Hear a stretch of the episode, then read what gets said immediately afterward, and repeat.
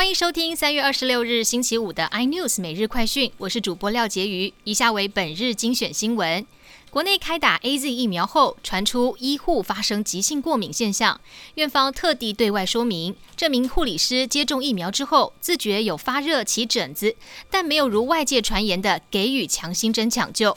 庄仁祥也补充说明，目前统计全台七千零五十三人接种疫苗，不良反应累计十四件。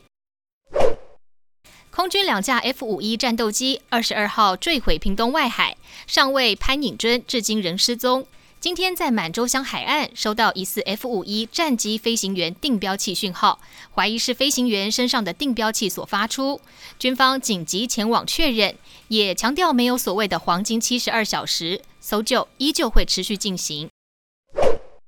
长荣货运轮长四号。卡在苏伊士运河，全球货物贸易损失每小时约达四亿美金。全球最大纸浆制造商也警告，全球货轮塞车可能导致木浆供应中断，卫生纸之乱有可能再度重演。长荣海运也出面强调，长荣应无赔偿责任，此事件对长荣营运无影响。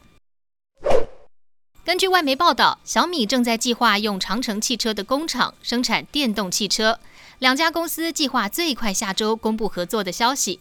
虽然小米对外宣称一切以公告为准，但消息一出，小米股价暴涨百分之四点六，连长城汽车股价也涨了百分之七点二五。快时尚品牌 H&M 考量人权议题，发布停止使用新疆的产品，包含棉花，结果在中国引爆抵制潮。其他国际品牌，包含 Nike、Adidas 等，也遭到点名。消息一出，不少两岸三地的艺人喊切割。受事件影响，H&M 周四股价一度大跌百分之四点六。在美国上市的 Nike 周四盘中一度重挫近百分之六。更多新闻内容，请锁定有线电视八十八台 MOD 五零四频道 iNews 最正晚报，或上 YouTube 搜寻三立 iNews。